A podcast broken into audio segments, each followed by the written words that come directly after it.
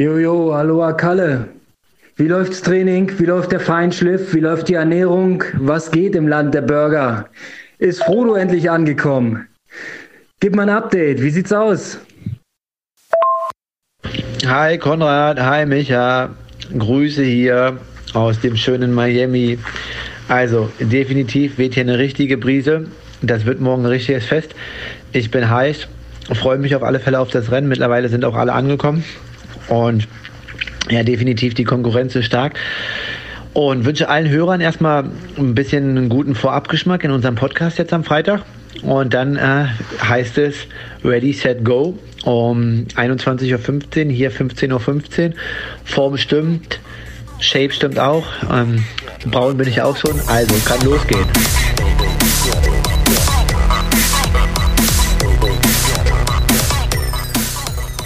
Aloha Kalle, ich grüße dich. Wie sieht's aus in Miami? Wie laufen die letzten Tage, der Final Countdown? Ja, ist alles sehr entspannt und ruhig, also auch etwas ungewöhnlich, weil normalerweise sind ja dann Rennen ähm, dann irgendwie immer kurze Anreise, vier, fünf, sechs Tage vorher in Europa, so dass man eigentlich in den letzten Tagen dann schon noch ein bisschen Zeit mit Reisen verbringt. Das fällt jetzt diesmal ganz schön weg mit zehn Tagen, dadurch ist viel Zeit aber ist auch mal eine neue und gute Erfahrung.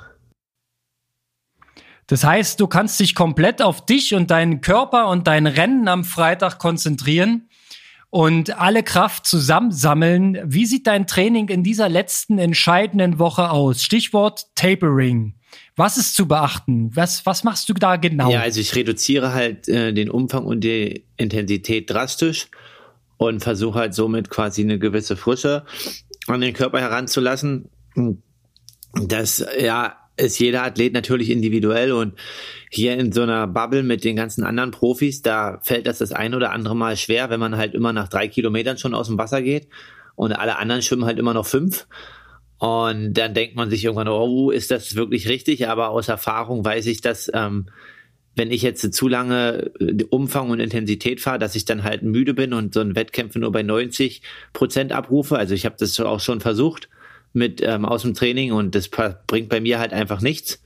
Und dementsprechend muss man da denn die Ruhe bewahren. Aber ja, ich habe meinen Trainer, glaube ich, die Woche schon dreimal kontaktiert, ob das okay ist, ob wir äh, noch mal mehr machen müssen. Und der so, nee, erinnere dich mal an Zell am See oder an Lati. Und dementsprechend ja einfach runterfahren. Ähm, das heißt dann so am Tag ein bis zwei Stunden Training maximal. Und sonst viel Beine hoch und ja, einfach versuchen, den Tag so gut wie möglich herumzukriegen. Ja, das ist der Wahnsinn. Also man kann es ja auch so ein bisschen als das Hawaii-Syndrom bezeichnen. Da sagt man ja, da ist es unheimlich schwer, ein Tapering zu machen, weil doch tatsächlich sämtliche Age-Grouper und auch Profis den ganzen Tag den Alley Drive da hoch und runter ballern und trainieren wie die, wie die Fanatiker. Da musst du natürlich erstmal das Selbstbewusstsein haben zu sagen, hey, stopp, ich mache hier weniger, ich ruhe mich mal richtig aus ähm, man hört ja auch so viel von, von anderen, aber erinner dich mal, was du erzählt hast zu deiner 73-WM in Südafrika, wo du vorher äh, verletzungsbedingt pausieren musstest. Das lief doch super, das Tapering. Vielleicht solltest du gar nichts mehr. Ja, also das ist dann auch immer, aber definitiv. Also ähm, das gibt ja auch von mir da von 2018 diese Geschichte, aber auch von Lothar Leder damals, als das erste Mal unter acht Stunden war. Da gibt's irgendwie auch so Gerüchte, dass er quasi vier Wochen sich so ins Koma trainiert hatte mit 44, 45 Stunden die Woche, dass er eigentlich die letzten zwei Wochen vor Rot überhaupt nichts mehr trainiert hat. Also wirklich komplett frei, weil er nicht mehr konnte. Ja, und dann war er halt der erste Mensch unter acht Stunden. Also dieses ganz frei ist manchmal dann auch vielleicht, ja, gar nicht so schlecht. Also ich glaube daran. Ich habe da auch schon mal ein paar Tests gemacht und natürlich unfreiwillig durch eine Erkältung oder sowas. Ich habe festgestellt, bei einer olympischen wo du ja im Prinzip die Spritzigkeit noch mehr brauchst als auf einer langen Strecke, wo du einfach die Frische im Körper brauchst.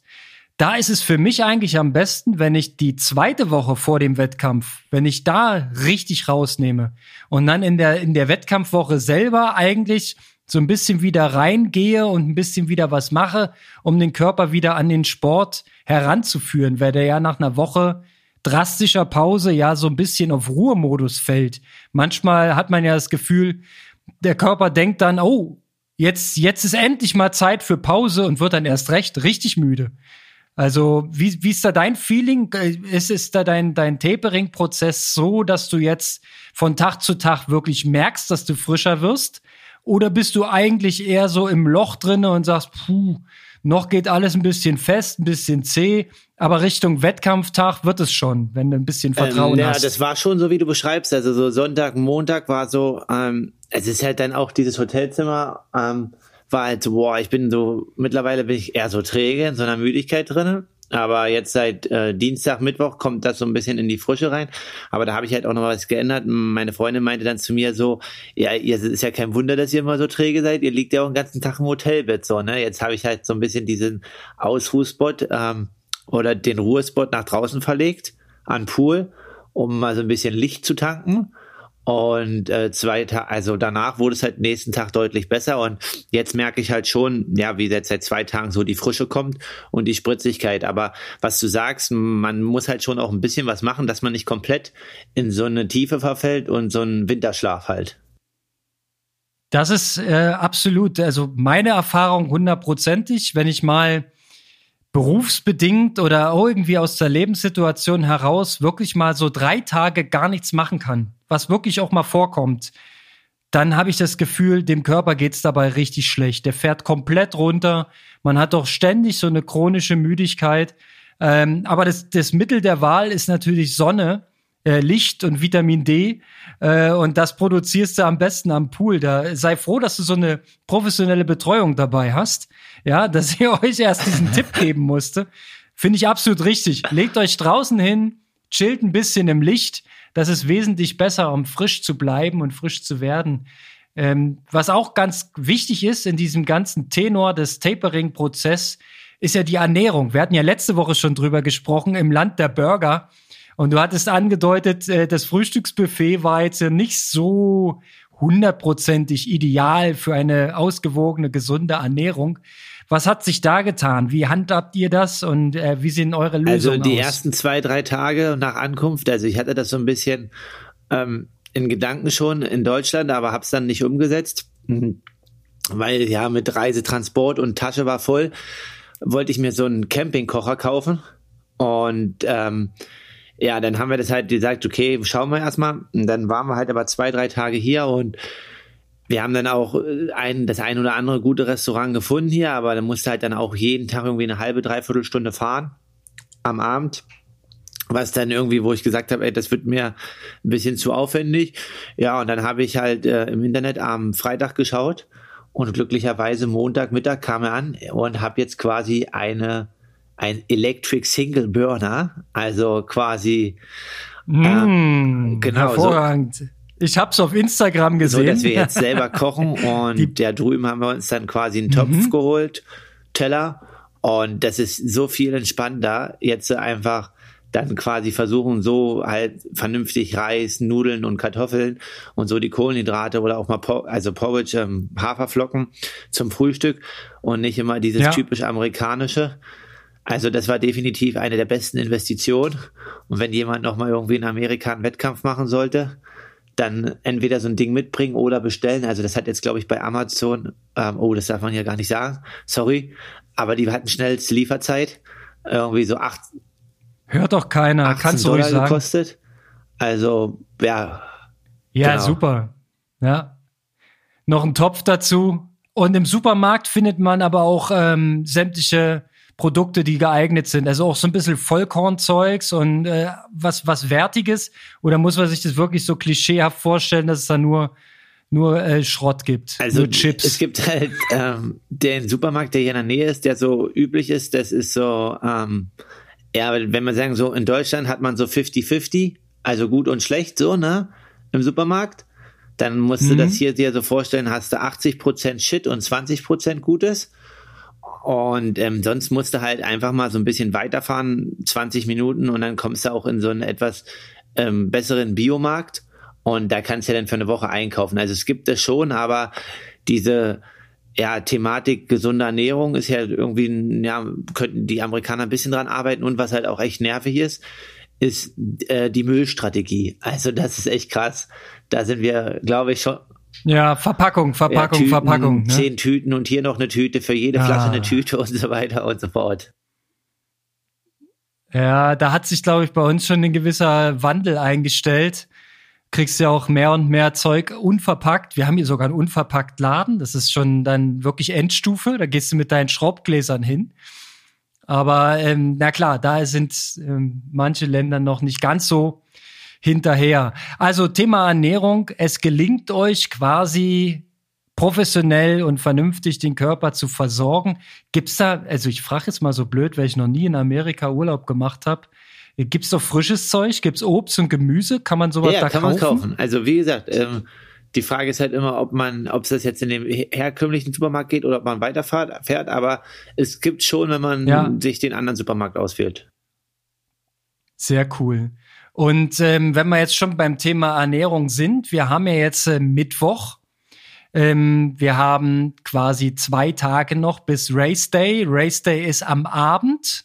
Nee, für dich am Nachmittag. Entschuldigung, Korrektur. Also ihr seid 15.15 Uhr am Start. Ne? Wie machst du das jetzt noch heute und morgen mit der Kohlenhydratzufuhr? Und vor allem, wie sieht's dann an dem Freitag aus? Das stelle ich mir gar nicht so easy vor, wenn du erst so spät den Start hast. Wie ist da dein Naja, Plan? Also jetzt äh, esse ich halt meist ganz, also Frühstück, dann esse ich Mittag was Kleines und abends eine normale Mahlzeit. Aber dadurch, dass man nicht so viel trainiert, hat man ja nicht so viel Hunger. Und ähm, ja, dann um Kohlenhydrate aufzufüllen, wähle ich dann halt noch so im Tagesverlauf mh, na, dass ich das ein oder andere Gummibärchen esse und da ein bisschen mehr, obwohl ich da jetzt eigentlich nicht so mega Appetit drauf habe, aber einfach dann, um da die Speicher halt in Richtung mit diesen Sachen halt zu füllen. Und das jetzt am äh, Freitag und, nee, nicht am Freitag, am Donnerstag und am Mittwoch also. Und am Renntag wird es wahrscheinlich so sein. Also, das ist schon auch, wie du sagst, auch selbst für mich ist das immer so ein bisschen tricky. Da muss man schon aufpassen, wie man das macht. Also, eigentlich mache ich das relativ einfach. Ich frühstücke morgens was, ganz entspannt. Und dann, ja, ziehe ich mich an, gehe 10 Minuten, 15 Minuten laufen oder spazieren. Aber meist gehe ich laufen, aber wirklich ganz, ganz easy. Komme dann wieder, dehne mich. Und dann versuche ich so gegen 11, 11.30 Uhr nochmal irgendwie was Kleines zu essen, aber meist esse ich da irgendwie entweder, also Brot wird es hier nicht werden, weil das ist ja anders als bei uns. Ähm, ist ja nur Toast, daher würde ich halt hier wahrscheinlich ganz normal irgendwie auf Haferflocken gehen, aber dann auch nur mit Wasser, um über kein Risiko einzugehen. Aber ja, im Endeffekt so zwei Frühstücksmahlzeiten, eine ein bisschen weniger und die andere dann auch ein bisschen mehr, aber auch nicht so viel. Ja, und dann musst du halt einfach gucken, dass du die Zeit zum Rennen da noch ein bisschen Energie zuführst. Und das war's dann halt erstmal primär. Und dann heißt es im Prinzip drei Stunden vor dem Wettkampf kommt nichts Festes mehr ins System, damit du äh, unbelastet vom Verdauungstrakt her an den Genau, Start so ist eigentlich die Tendenz. Also vielleicht eine halbe Stunde vorher oder 40 Minuten vorher irgendwie nochmal so, so Gelform oder so und dann nochmal kurz vorher was, ähm, damit der Insulinspiegel Mhm. halt, wenn er oben war, auch frühzeitig wieder unten ist oder dann auch oben bleibt. Ne? Also nicht jetzt 10 Minuten oder eine Viertelstunde vorher, weil dann geht er hoch und geht dann runter, dann bist du halt genau zum Start nicht mehr heiß. Ähm, Genau, also da- das aber sonst ist halt jetzt mal die Frage, weil es noch nicht ganz klar ist, wir haben ja am Donnerstag erfahren, ob wir schon um elf auf dem Gelände sein müssen, weil da steht halt drin, dass das Tor um elf schließt irgendwie und das ist natürlich dann nochmal eine neue Aufgabe, also da müssen wir uns dementsprechend nochmal vorbereiten und da was mitnehmen. Ähm, ja, muss man mal schauen. Ja, Oh. Da müsst ihr wahrscheinlich noch einen Sonnenschirm kaufen gehen für die vier Stunden, die ihr da Ja, noch rumchillen müsst. Äh, Pro Profirennen der Frauen ist drei Stunden vorher, ne? Die sind schon ja mittags dran. irgendwie genau, ja, drei oder, ich glaube zwei Stunden, also die sind irgendwie, ge- also wir, sie sind noch auf der Strecke, wenn wir schon schwimmen, also ist ganz strange. Ja, aber die werden es schon durchgerechnet haben, dass es halbwegs passt, ne? Ja, ja, die dass die Radstrecke frei ist, wenn ihr auf, aufs Radl geht. Definitiv, das sind noch 10 oder 15 Minuten. Ja. Alles klar. Ähm, okay, nochmal zu dem, zu dem Frühstück am Wettkampftag. Also du tendierst wahrscheinlich zu einem Porridge, aber ohne Milch, ja, wenn ich das richtig rausgehört habe. Äh, ja, also früh vielleicht noch Müsli, Ja. aber ja, definitiv, ja. Weil das ist ja schon interessant, wie man das so ähm, macht. Weil ja auch ähm, hier bei uns ist ja ab und zu mal ein Wettkampf mit etwas späterem Start. Zum Beispiel glaube ich, dass mein äh, ähm, Moritzburg-Mittelstrecke, dass der um elf startet. Weil ich habe den nämlich nach Startzeit ausgewählt. Ich muss ja morgens noch hinfahren. Und wenn das Ding um 8 Uhr losgeht, schaffe ich das einfach nicht. Von daher weiß ich ähm, ja, weil ich will ja auch ein Stück weit ähm, was mitnehmen von deinem Know-how. Ähm, lass uns noch mal ganz kurz in die letzte Trainingswoche äh, blicken. Was war aus deiner Sicht je nach Sportart, also drei Disziplinen, die jeweils wichtigste Feinschliff-Trainingseinheit, die du noch gemacht hast? Jetzt aus der Erinnerung in der finalen Taper-Phase ja, in der also Woche. Feinschliffeinheiten, die, also vor Anreise habe ich ja nochmal diese lange Koppeleinheit Indoor gemacht. Ähm, ja, und dann habe ich jetzt quasi im Laufen noch einmal viermal 1000 gemacht. Zwei im Schwellenbereich Mhm. und zwei schnelle. Ähm, das ist nochmal so, die war jetzt äh, am Montag war die Einheit. Und am Sonntag quasi habe ich dann dementsprechend nochmal Radintervalle gemacht. Also sechs Tage vorher. Aber auch alles mit verkürzter Belastungsdauer. Also das Laufen waren dann insgesamt irgendwie ähm, Belastungszeit von 17 Minuten mit Pausen. Mhm. Und das Radfahren waren so 35 Minuten. Und da halt nochmal den Schwellenbereich ansprechen und im Laufen sowohl Schwelle als auch äh, VO2 Max, aber nur ganz kurz, um, wie du sagst, um dieses Einschlafen halt zu verhindern, dass der Körper halt so Ja, in so eine ja. Trägheit verfällt. Dass der äh, Körper weiterhin auf Zack bleibt. Hast du das auch im, im Schwimmen auch nochmal gemacht, Genau, sowas? So ein bisschen hab ich- antippen? Genau, im Schwimmen habe ich halt gestern äh, 5 mal 100 gemacht und auch zwei im Schwellenbereich und drei im hochintensiven Bereich. Wie schnell waren die Hunderter, wenn ich fragen darf? Na, ist halt Yards, ne? Also. Äh, ja, also ein Stück kürzer ist das, ne? Als Genau. 100 Meter. Na, es sind halt 91 Meter, muss halt irgendwie immer so äh, sechs, ja, fünf bis sieben Sekunden draufrechnen, ne? Also zehn Prozent. Ja, Also die Schwellen waren immer so im Bereich 1,14 bis 1,16 und die Schnellen waren immer so, also jetzt aber schon hochgerechnet, ne? Nicht auf Yards. Ich habe jetzt hoch Ja, und die ja, Schnellen waren so ähm, 1,08. Also ich denke, da ist jetzt definitiv Frische da und es ist halt unglaublich, was äh, normale Wassertemperatur ausmacht, ne? Also 24 Grad ohne Neo oder mal in einem Becken, wo man nicht immer friert und die Muskeln nicht immer fest werden, da schwimmt man fast jeden Hunderter ein bis zwei Sekunden schneller.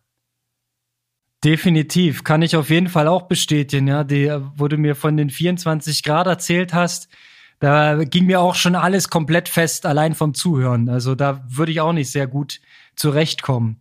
Alright, so dann hast du ähm, diese Einheiten gemacht. Der Rest vom, vom Training war im Prinzip alles GA1, äh, lockere Durchbewegung, bisschen anschwitzen.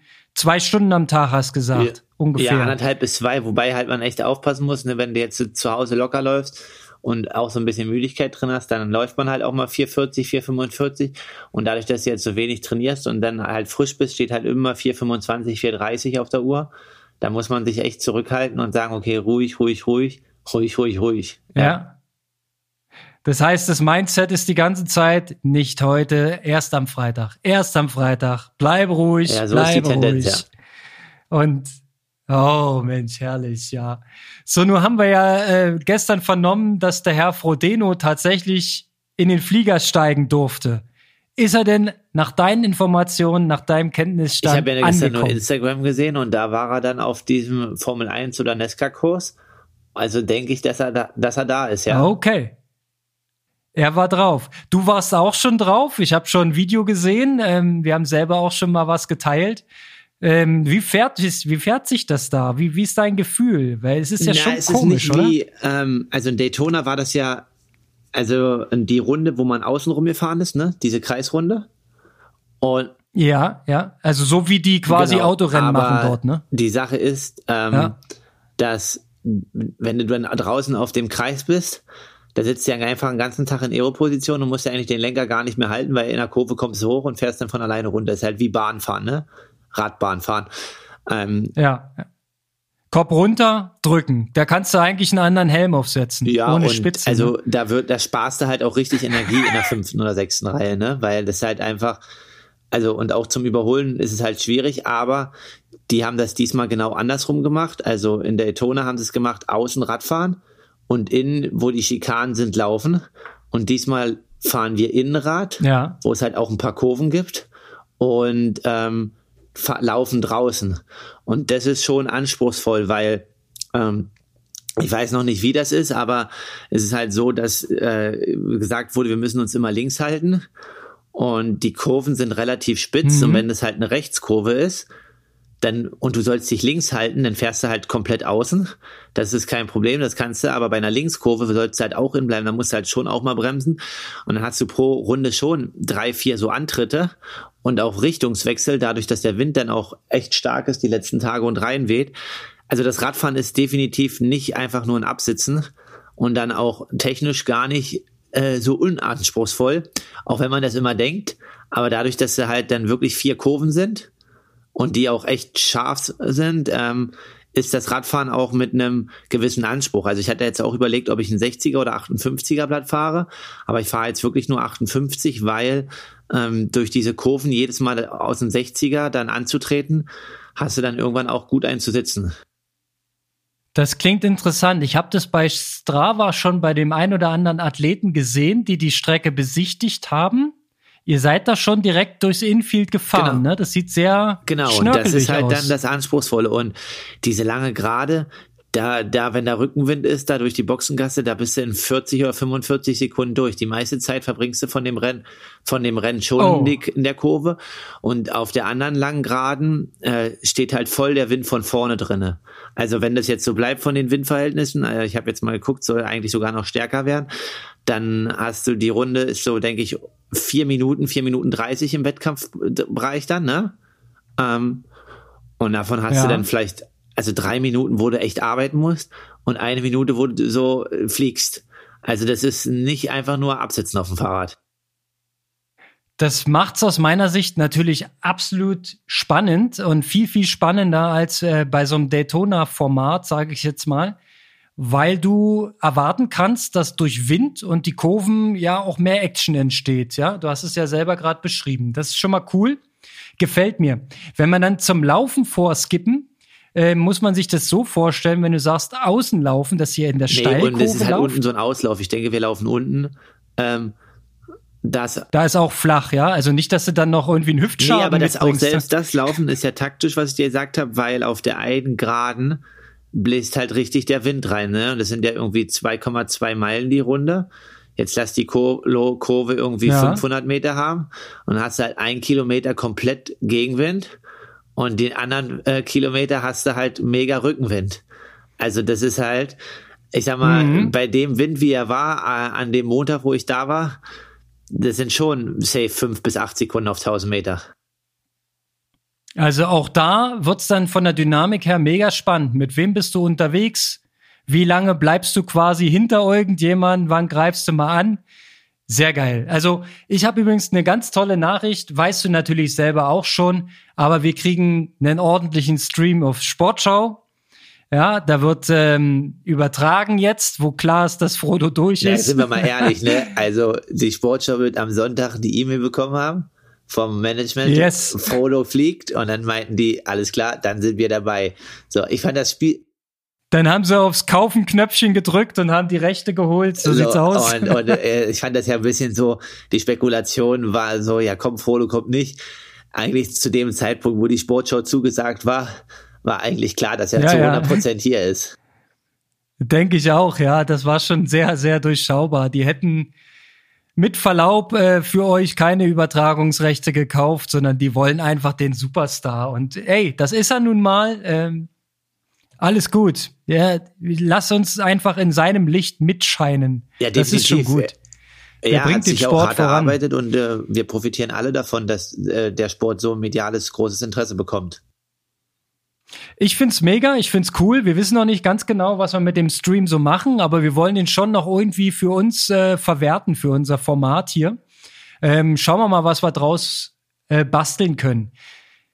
Also, Race Setup, soweit klar. Äh, was wir noch nicht ganz besprochen haben, ist das Schwimmen, aber es gibt wie immer auf so einer Speedway-Anlage einen kleinen Tümpel in der Mitte.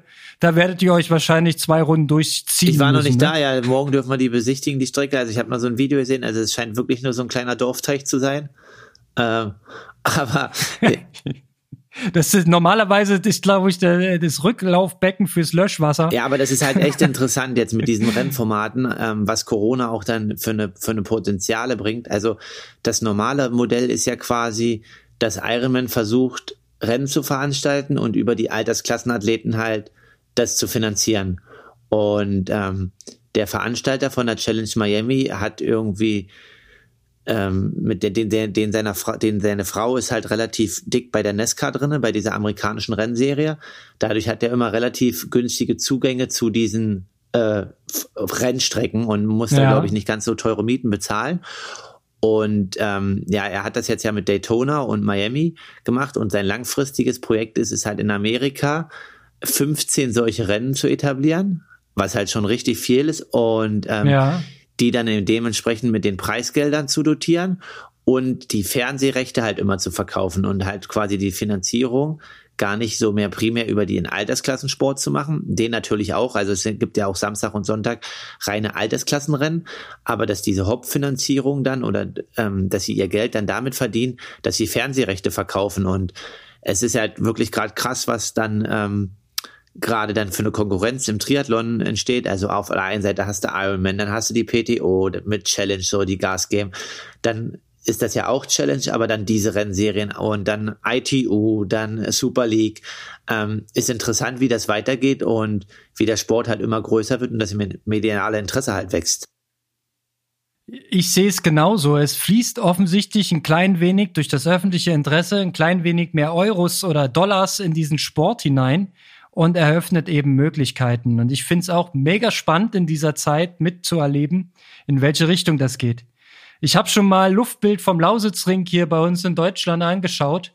Leider fehlt den der Teich in der Mitte. Also wenn du da erst zu irgendeinem See in der Umgebung ähm, wieder gehen müsstest, um zu schwimmen, dann bist du wieder bei zwei Wechselzonen und dann hast du wieder Straßensperrung und so weiter. Das ganze Modell wäre dann weniger attraktiv, als wenn du sagst, hier, wir machen so ein, so ein Setup wie zum Beispiel in Miami, dass du dich auf diesen Speedway konzentrierst und alles innerhalb des Speedways läuft. Ich glaube aber, äh, der Unterschied zu den Profis, bei den Age-Gruppern geht die Radstrecke bestimmt wieder nach draußen. Ne? Das war in Daytona, nee, glaube ich, auch. Die Radstrecke so. ist auch äh, Indoor. Also wirklich. Und äh, es gibt halt auch dann in diesem 40-minütigen NBC-Zusammenschnitt, ist es so, dass ja. äh, auch die Age-Grupper dort 10, 15 Minuten teilbekommen, was halt den Amis wichtig ist, dass auch die ähm, quasi diesen Spirit erleben ja. und äh, da ihre Plattform bekommen, was ja auch schön ist. Das alles klar, dann machen die das auch alles im Oval drinnen. Na, das ist natürlich crazy, weil dann bist du ja hermetisch abgeriegelt, hast so richtig dein eigenes kleines Reich und kannst dort machen, was du willst, ja. Und das mit dem TV, ja, ich weiß nicht genau, ob das eins zu eins auf Deutschland übertragbar ist. Ich habe so das Gefühl, der Zeitgeist ist noch nicht ganz da.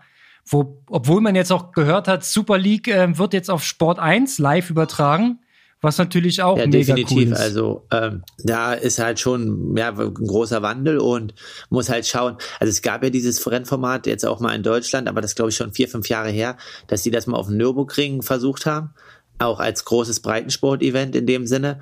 Aber das hat ja dann nicht ganz so funktioniert, so dass man das dann irgendwie, ja, dass das Rennen halt nicht mehr stattfindet. Und ja, also wie gesagt, so ein Teich dort in der Mitte bei einer Rennstrecke wäre schon von Vorteil. Aber ja, wie du schon sagst, es ist da eine große Entwicklung und ähm, wenn das Fernsehen größeres Interesse hat, ist es für alle gut, für die Athleten, für die Sponsoren, ähm, kommt eine größere Sichtbarkeit. Und natürlich wächst der Sport dann auch in der Jugend. Ne? Also die jungen Athleten haben dann vielleicht mehr Lust, in Triathlon hereinzukommen und viel, viele Rennen. Und ich bin gespannt, wie sich die Athleten dann die nächsten zwei, drei Jahre aufteilen, weil auch das Profil ist ja ein anderes. Also jetzt war es ja so, du trainierst eher Langdistanz und machst dann Mitteldistanz, ja. So. Und aber jetzt mit diesem Rennen hier in Miami, ich habe mal durchgerechnet, das sind so zwei Stunden 30 Belastungszeit, wenn überhaupt. Also ich würde eher so 2,25. Das hat ja eigentlich nicht mehr so viel mit einer äh, acht Stunden Langdistanz zu tun. Es geht ja eher irgendwie in diese olympische Distanz ähm, Non-Drafting. So, und mhm. ähm, das ist, wird interessant vom Training, wie sich dann die Athleten jetzt weiterhin spezialisieren, weil, also angenommen, das sollte wirklich so kommen, ne, du hast, äh, Corona ist vorbei, was ja eigentlich sich gerade ganz gut entwickelt. Ähm, du hast dann 15 Rennen auf diesen Rennstrecken, du hast die Kurzdistanz, du hast Olympia, du hast Super League, du hast noch 20 Challenge-Rennen und noch 40 Ironman-Rennen. Also das ist halt eine riesengroße Dichte dann. Ja, es bleibt natürlich zu, äh, gespannt zu beobachten, wer setzt sich durch? Weil das ist natürlich am Ende äh, auf einem freien Markt, hm, bleibt nicht aus. Jetzt haben wir es am Freitag den Fall, dass zeitgleich 73 Dubai und Challenge Miami stattfinden. Das ist ja auch nicht aus Zufall passiert. Das war ja nicht immer der gleiche Tag vom Planungsstand her. Also da wird schon jetzt ein Stück weit eine Entscheidung gesucht. Also ich habe auch so subjektiv das Gefühl, dass Ironman unter Druck geraten ist. Die Challenge hat im Prinzip gehandelt, hat vorgelegt, hat äh, den Profi-Triathlon hofiert und gefördert und erntet jetzt schon so ein bisschen, so würde ich sagen, die Früchte. Da, also, ich habe keine Ahnung von den Zahlen und was, was alles so abläuft, eine reine Beobachtung. Und Ironman struggelt, muss wieder Wettkämpfe verschieben, äh, steht unter Druck wegen ihrer Erstattungspolitik und ähm, ist quasi auch im, im gesamten Triathlon-Bereich gerade so gefühlt, finde ich zumindest, ein Stück weit auf dem absteigenden Ast. Challenge hingegen auf dem aufsteigenden Ast. Also bleibt echt eine mega spannende äh, Entwicklung und ja, wir werden sehen, was in Zukunft da so noch passiert. Also mega spannend. Was Zeit du ja auch gerade. sagst, so mit Ironman, also natürlich, ne, wenn Hawaii wieder stattfindet, diesen Status werden sie immer haben und das Rennen wird immer über alles strahlen und das ist auch gut so und soll auch so bleiben. Aber wie du schon sagst, die versuchen schon gegenzusteuern.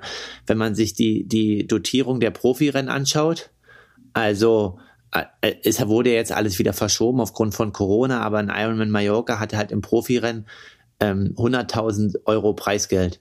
Und ich glaube, das gab es die letzten zehn Jahre nicht mehr für die Profis, dass ein normales Ironman-Rennen auf dem europäischen Kontinent, wenn es nicht gerade Frankfurt war als Europameisterschaft, so hoch dotiert war. Und ähm, wie du sagst, die müssen halt schon gegensteuern, weil Challenge und die anderen Rennformate da schon den Druck erhöhen und der Markt halt jetzt umkämpft ist. Ja, also bleibt abzuwarten, wie, wie entscheidend der Profisport am Ende für die einzelnen äh, Betreiber, für die einzelnen Formate äh, tatsächlich ist. Bei ITU und Olympisch ist es, glaube ich, fast äh, klar. Ne, da, du musst professionell sein, um, um Richtung Olympia und auf der Kurzstrecke und so weiter, sehe ich eigentlich als autarkes System. Bei Super League ähm, ist ja aus meinem Beobachten heraus reiner Profisport. Das heißt, da wird ja nur TV-gerecht produziert, Profisport eingeladen und entsprechend auch ordentlich entlohnt. So habe ich es bis jetzt verstanden. Ja, aber das, die, Idee, die Idee ist schon auch, ja. dass der Altersklassensport dort mit reinkommt. Also es gibt auch immer diese Akaren, aber ja, die werden halt ja. noch nicht wahrgenommen in dem Sinne. Hast schon recht. Also von der Empfindung her ist es nicht vorrangig, sondern eher so das Beiwerk. Ja. Also ich denke, so wie ich es wahrnehme, ist es auf Profisport angelegt und auch auf TV-Vermarktung am Ende ausgelegt. Also wenn man jetzt sieht, äh, Sport 1 springt auf und überträgt so ein Super League-Rennen, ja, dann ist es für mich auch ein Fingerzeig. Bei Challenge sieht es aktuell auch so aus. Ähm, der Profisport ist absolut wichtig, um das, was du sagtest, diese, diese ähm, Ovalrennen oder diese Formate da wie Challenge Miami, dass die TV-gerecht produziert werden können und dass die am Ende sich refinanzieren, indem man einen Sender hat oder TV-Rechte verkauft kriegt. Jetzt haben die ja sogar über Facebook den Stream kostenpflichtig gemacht. Ich weiß gar nicht, ob du das mitgekriegt hast, aber man sollte, glaube ich, zwei Euro und ein paar Cent ähm, für den Facebook-Stream bezahlen. Ja, da war eine Paywall. Ja, du bist ja äh, treuer GEZ-Zahler und deswegen liefert die Sport. Absolut, natürlich, doppelt sogar. Liefert dir Sportschau jetzt die Bilder. So sieht's aus und bin ich auch sehr dankbar drüber. Aber ähm, das ist quasi ja auch eine ne, ne Neuerung, ja, dass man darüber nochmal versucht, den Sport zu refinanzieren. Und bei Ironman ganz, ganz spekuliert ist die Frage, wie wichtig ist denn am Ende das Profirennen? Ja, wenn die ähm, sich durch Tausende von Age-Grouper finanzieren, könnte man ja, wenn man jetzt böse wäre, auch mal spekulieren, brauchen die denn den Profisport überhaupt noch? Ja, das ist ja, ja aber, das ist ja das, was Iron Man immer hm. sagt, aber da gab es ja auch von der PTO, von dem CEO so, äh, dass Iron Man das immer so propagiert, dass man die Profis nicht braucht, aber alle wollen halt gegen Frodo und wollen mit Frodo am Start stehen. Also auch jeder Amateur möchte Frodo in seinem Rennen sehen. Ähm, ja. Und, und. Ja, also eigentlich reicht ein Frodo. Das ist richtig, ein Frodo und äh, gegen den Rest der Welt. naja, wir werden es auf jeden Fall beobachten. Ich will noch bevor wir jetzt uns hier komplett verheddern, ein ganz konkretes Thema aufmachen. Wir sind jetzt zwei Tage vor deinem ersten großen Highlight dieses Jahr. Und mich interessiert ein Thema ganz besonders, weil ich auch persönlich da äh, zwiespältige Erfahrungen habe. Du bist jetzt im Prinzip auf einem Wettkampfformat, was zwischen Olympisch und Mittelstrecke liegt. Haben wir ja schon besprochen. Es ist ein bisschen verkürzte Mittelstrecke. Wie sieht konkret deine Ernährungsstrategie im Wettkampf aus? Wie viel tankst du? Rechnest du tatsächlich in Kohlenhydrate Gramm pro Kilogramm pro Stunde? Rechnest du komplett aus, was du aufnehmen musst, um am Ende ähm, bis zur Ziellinie zu kommen? Oder machst du das aus Gefühl? Wie ist da deine Strategie? Ja, also die Strategie ist insofern, dass mein Trainer ähm, das jetzt nochmal nachrechnet, also weil ich jetzt äh, ungefähr eine Wettkampfdauer und Zeit prognostiziert habe. Also es wird natürlich schon weniger als bei einer Mitteldistanz, aber trotzdem, also versuchen genug Energie aufzunehmen und da lieber auch ein Stück mehr als ein bisschen zu wenig.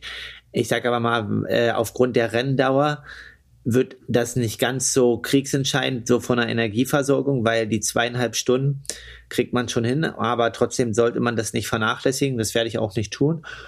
Es ist ein bisschen weniger als auf der Mitteldistanz, aber nicht viel. Wichtig ist, dass man vor allem genug Flüssigkeit zu sich nimmt, wenn man quasi wie wir aus der deutschen Kälte kommt und jetzt hier die warmen Gefilde hat. Das ist, glaube ich, ein entscheidender Punkt und ähm, ja, darauf muss man echt Acht geben wie ich schon sagte, auf dem Kurs ist das nicht immer so einfach mit den Kurven und äh, der ganzen Anforderung, dass man halt dann wirklich auch Energie und Flüssigkeit zu sich führt, weil sonst ähm, ja, wird es irgendwann eng in dem Rennen. Ähm, dass du halt dann überhitzt. Ähm, das hatte ich ja schon mal in Peru die Erfahrung, dass ich zu wenig Flüssigkeit hatte und dann halt richtig eingebrochen bin. Und ja, also auch auf dieser Distanz ist es nicht äh, zu vernachlässigen, dort genügend Energie und vor allem auch Flüssigkeit zuzuführen. Wir erinnern uns alle irgendwie noch von vor fünf, sechs Jahren, als äh, Jonathan Brownlee in äh, Cozumel oder äh, Ogatolco in Mexiko kollabiert ist. Ja, herrliche Bilder. Ja. herrliche Bilder. Ähm, dementsprechend ja, sollte man das definitiv beachten und spielt auch eine wichtige Rolle hier auf dem Kurs. Also mal konkret in Zahlen. Ähm, du hast gesagt, du hast eine, eine Zeit prognostiziert. Wie lange siehst du dich im Wasser? Ähm, 20 Minuten? Ja, ein bisschen länger, 21 so in dem Dreh. Also 21, 22, wenn das 1600 Meter sind. Jupp. Na, da sehe ich dich in, eigentlich in 20 Minuten wieder raus. Du bist gut drauf. du gehst schön die harten Gruppen mit. Du wirst dich schon verführen lassen von dem Tempo. Ja, nee, also mal, ja, 20 Minuten, 20, 15, sowas in dem Dreh, genau. Ja, siehst du, da haben wir doch eine 20. Gut, korrigiere ich gleich auf meinem Zettel. Radfahren, ähm, was, was ist deine Prognose? Du kennst jetzt den Kurs, du kennst den Wind. Was denkst du ist machbar? Ich bin jetzt mit 220, 230 Watt immer so 5 Minuten 30 gefahren pro Runde. Ähm, Wie viele Runden waren es nochmal? Es sind 17,5. So, ja. ich würde mal sagen, dann fährt man mit Wettkampfwatt so 4 Minuten pro Runde, vielleicht ein bisschen schneller. Ähm, ja, ist halt eine Stunde, Stunde 10, Stunde 12, so in dem Dreh. Ja, Stunde 10, machen wir 70 Minuten. Konrad. So, und fürs, ja, ich will mal hier, die, ich will jetzt mal, ne, die Benchmark. Und im Laufen, ähm, Kilometer waren es 16? Genau, ich, ja, ich versuche so 320, ja. 325, also wenn es richtig gut läuft, 320 so. Und ähm, ja, das ist dann, ich warte mal, ist 33, 40. 53,5 Minuten. Nee, das ist 53,5? Bei 3,20? Bei 3,20 Tempo. Ja, aber es sind ja 16,9 irgendwie. Ah, da muss ich ja noch einmal dazu nehmen. Warte, dann sind es nochmal drei Minuten. Da bist du unter 57. Sagen wir mal 57 Minuten. Das wäre so Optimalfall. Genau. So, und dann. So, da bist du tatsächlich bei deinen zweieinhalb Stunden, wie du dir eben genannt hast. Circa. Dann kommt noch Wechsel in Minute, anderthalb hinzu. Genau. Brauchst du nicht, du rennst einfach direkt durch. Okay, ne, gut, so, ja. Also, wie gesagt, es ist, es ist halt, es kommt, nee, klar. es kommt nicht auf drei Stunden, es ist schon schnell nochmal. Es ist krass, ja, es ist krass. Es ist für, äh, sagen wir mal, einen normal trainierten Age-Grupper ist das eine olympische Distanz. Also von der Zeitdauer her. Ja, deswegen. Also, also krass, ja, ihr macht's halt mit einer höheren Intensität noch. Gut, beim, beim Schwimmen kannst du weder essen noch trinken. Wann nimmst du das erste Mal was zu dir? Schon in der Wechselzone, irgendwie einen kleinen Schnapper oder direkt auf dem Rad? Direkt, äh, wenn ich aufs Rad steige.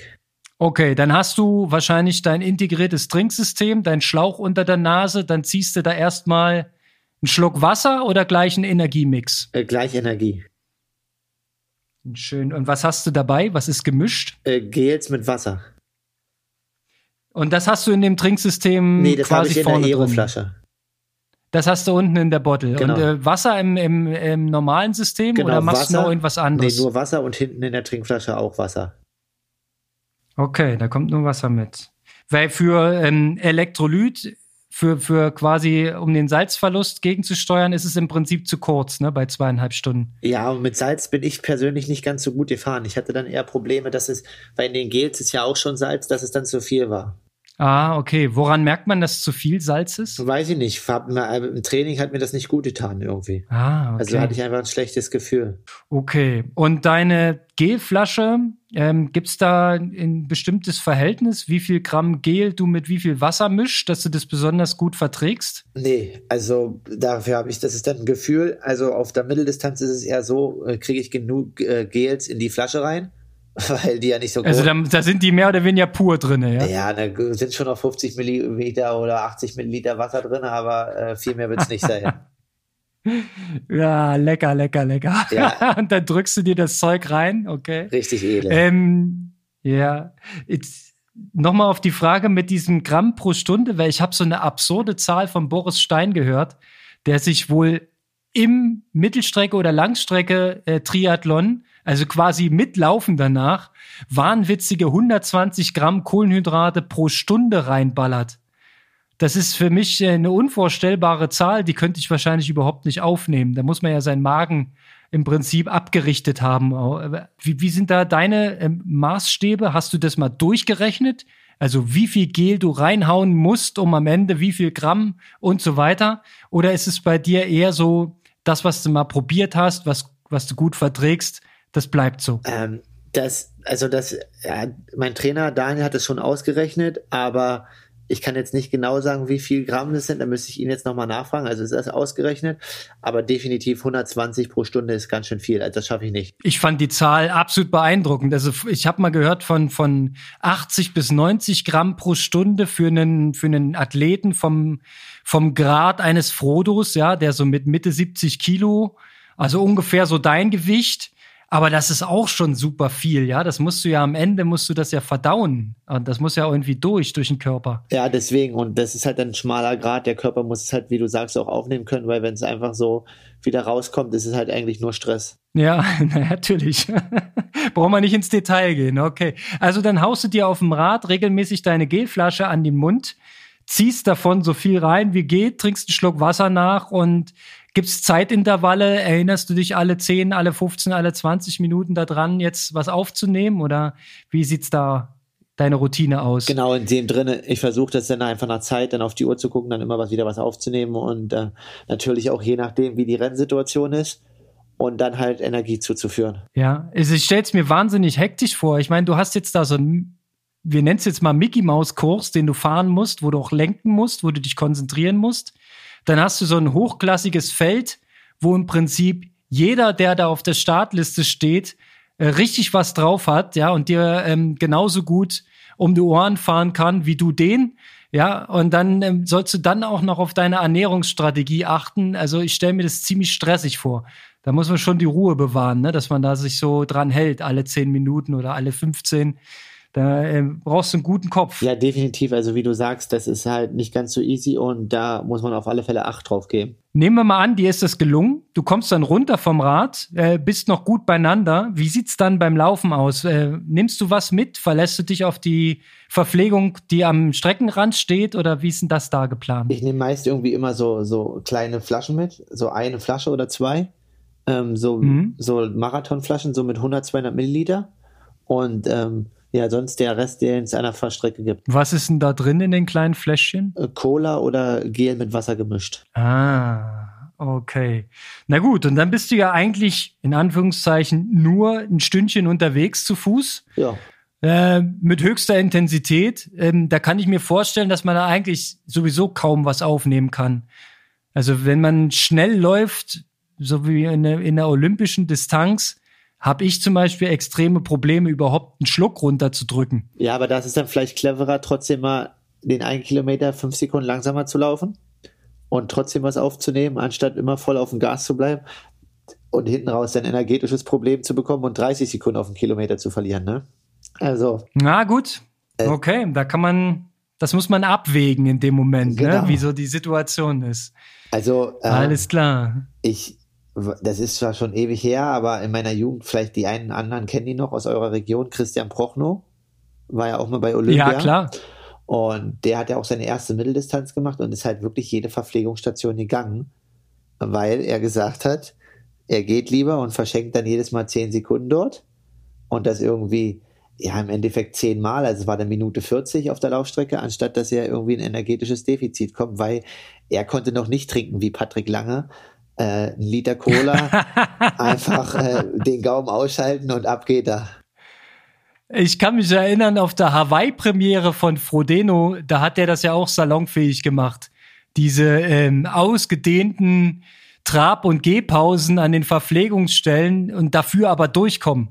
Ja, das war dann schon teilweise äh, ein, ein Modell, was man auch mal machen konnte. Ich habe das dann auch mal gemacht bei einem Triathlon und mir ist es eigentlich auch nicht so schlecht bekommen. Also es ist immer ein schmaler Grad, ne? Man will ja keine Zeit verschwenden, aber wie du schon sagtest, wenn der Hammer kommt, dann äh, geht's ja nicht mehr um Zeitverschwendung, dann ist eh vorbei. Dann geht's meistens nur noch ums Finish. Ja, ähm, lass uns noch ein bisschen gucken in deiner wunderschönen Unterkunft in Miami fühlt sich's langsam mit Profis. Ja. Wie sieht's aus? Hast du schon ja. alle gesehen? Ja, es ist schon voll mittlerweile. Also vor allem die europäischen Profis, die ja in Quarantäne sind, ähm, ist halt schon, sind halt alle da. Ist halt ungewöhnlich, dass man dann alle so vor dem Wettkampf aufeinander sind. Das sieht man sonst eher selten. Ja, ich versuche da aber so ein bisschen das außen vor zu lassen und auch jetzt die Starterliste. Ich weiß jetzt so ein paar Leute, aber ich habe jetzt in mir nicht von jedem, also ich kenne die Ergebnisse, aber ich gucke jetzt nicht jeden Tag irgendwie rein. Ähm, ich weiß jetzt die Leute, die für mich irgendwie rennentscheidend sein könnten oder die mein Rennen beeinflussen werden oder ja, wo, wo es so sein kann. Und äh, da weiß ich, dass die da sind. Und dann hoffe ich, dass das ein äh, gutes Rennen wird. Ja, das wird's absolut. Die äh, Konkurrenzsituation haben wir ja schon mal ausführlich besprochen im, im genau. vorletzten genau. Podcast, glaube ich, wo das Line-Up rauskam die Strategie ist ja klar. Du lässt dich einfach vom, vom äh, Starikovic äh, einmal überrunden, dann bleibst du entspannt hinten dran. Und während der dann beim Laufen äh, langsam hochgeht und aussteigt, äh, rundest du dich zurück und stürmst dann nach vorne. Das ist der Plan. Ja, ich weiß aber nicht, ob Sanders äh, sich von Starikovic überrunden lässt. Deswegen weiß ich nicht, ob das Ganze funktioniert. Also. Ah ja, stimmt. Der letzte Plan war ja nochmal angepasst. Du wolltest ja mit, mit äh, äh Herrn Dreiz und Herrn Sanders ähm, äh, gleich mitfahren. Dann, dann bist du gar nicht in der Überrundungssituation. Auch, auch schön. Alright, Kalle, wir sind kurz unterbrochen worden. Äh, du weißt, die Verbindung über den Teich ist manchmal nicht ganz so safe. Jetzt sind wir wieder dran. Wir hatten gerade sinniert über den Rennverlauf und wo du dich dranhängst, wo du mitfährst, dass du selber auch das Heft des Handelns in die Hand nehmen möchtest. Wie auch immer es läuft, ich meine, du solltest nach deinem Instinkt handeln und nach deinem Körpergefühl. Ähm, magst du noch einen Tipp abgeben, wo du dich am Ende einsortieren wirst, oder ist das einfach zu krass bei dem Feld? Ja, ich bin halt gespannt. Also ich denke halt so, also bei Frodeno vorne mitschwimmen, das wird ein bisschen schwierig, auch wenn ich echt fit bin. Da muss man auch Realist sein. Aber ich denke vor allem, dass es interessant wird, weil Herr Sanders hat ja schon angekündigt, entweder er schlägt Frodeno oder er lässt sich auf einer Krankenhausliege vom Platz tragen. Und, ähm, und, okay, die Ankündigung habe ich noch nicht gesehen, aber ich freue mich schon drauf. Hervorragend. Aber wenn jemand das wirklich so bis zur Spitze treiben kann, dann er und ja, dann hast du halt, ich denke halt in der Gruppe wird halt schon richtig Zug dran sein, halt vor allen Dingen mit Chris Leiferman, ähm, Sanders, Bart Arnaut, das sind ja alles Leute, die wirklich sehr bekannt sind für ihre Radstärken. Und ja, die werden auf alle Fälle versuchen, die Lücke, die sie natürlich haben werden zu Frodo nach dem Schwimmen, ähm, so schnell wie möglich zuzuschließen. Und ich denke, dass ich da den einen oder anderen äh, überraschen kann und mit den Jungs halt mich nach vorne arbeiten möchte. Und dann beim Laufen halt ja nochmal einen draufzulegen und möglichst weit nach vorne äh, reinkommen möchte. Und ja, bei denen, bei denen sehe ich mich dann halt, um mit denen dann halt zu agieren und ja, vielleicht auch das ein oder andere Korn an Energie zu sparen und nicht die ganze Nachführarbeit allein machen zu müssen. Das wäre der optimale Verlauf. Und jetzt noch ein Tipp unter uns, weil es hört ja keiner zu. Solltest du irgendwie die Möglichkeit haben, ins Kameralicht zu rücken, mach's. Wir haben es früher Fernsehbulette genannt, aber es wäre so geil. Stell dir vor, du kommst mit einer Spitzengruppe in die zweite Wechselzone, dann baller raus, was du drin hast. Ein Kilometer Vollgas. ja, genau. Wir würden dich so abfeiern. Come on. Das bist du uns schuldig. Ein Kilometer Vollgas, genau, und danach ist egal, was kommt, ne? Danach ist Hauptsache. egal, aber die, das, den, diesen Ruhm wird dir keiner mehr nehmen, dass du Sanders und Frodo und allen möglichen da um die Ohren flitzt und die sich alle denken, Herbst? What the hell? ja, genau. Und dann, und dann stehst du halt wie eine Eins. Nee, also klar, man muss mal gucken. Also aber es wäre es wäre schon lustig, ja. Aber ist mir schon klar, schon dass du auch ein gutes Ergebnis einfahren möchtest. Ja, ja ich denke schon, dass die Sportschau, dadurch, dass jetzt nur vier Deutsche da sind, da vielleicht auch das ein oder andere Mal dazu erwähnt. Also ich weiß jetzt nicht, wie gut sie sich diesmal vorbereiten, aber ich denke, äh, sie werden ähm, da auch ein bisschen was machen und ja, da bin ich gespannt und freue mich drauf. Yep, das ähm, denke ich schon, dass sie das machen werden. Ein bisschen vorbereiten tun sie sich. Ich weiß zwar noch nicht offiziell, wer moderiert, aber wenn es wieder der Ralf Scholz macht, der ist eigentlich ein ziemlich akribischer Kollege, der dann auch ein bisschen hinter die Kulissen guckt und ein bisschen recherchiert. Wir lassen uns überraschen. Ich kann es dir dann danach sagen, ja? Also hinterher ist man immer klüger. Alright. Genau. Kalle, du, mir fällt eigentlich nicht mehr viel ein. Ähm, jetzt kann eigentlich das Ding endlich starten, dass wir ähm, dich in Action sehen. Und dann sollten wir unbedingt danach auswerten und ordentlich fachsimpeln. Das machen wir. In dem Sinne, Aloha und Grüße nach Berlin. Und wir hören uns nächste Woche nach dem Rennen. Also wahrscheinlich schon nach dem Rennen, aber für alle Hörer, nächste Woche gibt's dann äh, eine kleine, ein kleines Resümee und äh, wir wissen, wie das, äh, die große Schlacht oder das große Fest nach langer Abstinenz ausgegangen ist. Sehr schön, so werden wir es machen. Und weißt du, was das Coole ist? Wir kommen ja immer freitags um 17 Uhr raus. Das heißt also ungefähr drei Stunden, nee, vier Stunden vor dem Start. Also ich empfehle hiermit, obwohl man das erst hört, wenn der, wenn der Podcast am Ende ist, erst anhören, dann live das Rennen anschauen und dann können wir uns auf Social Media nochmal schön austauschen. Und äh, ja, den Rest in unserem Strava Club und so weiter, Instagram, alles pipapo, tausendmal gesagt. Kalle, ich wünsche dir erstmal noch eine schöne, unmittelbare Wettkampfvorbereitung. Bleib schön gesund, bleib frisch. Schöne Grüße an Alex und an eure zauberhafte Betreuung. Und ähm, ja, liefer ab am Freitag. Wir sehen uns im Fernsehen. Aloha. Äh, Grüße aus der Sportschau, Grüße gehen raus. Aloha nach Berlin. Mach es gut. Tschüss. Bis dann, ciao.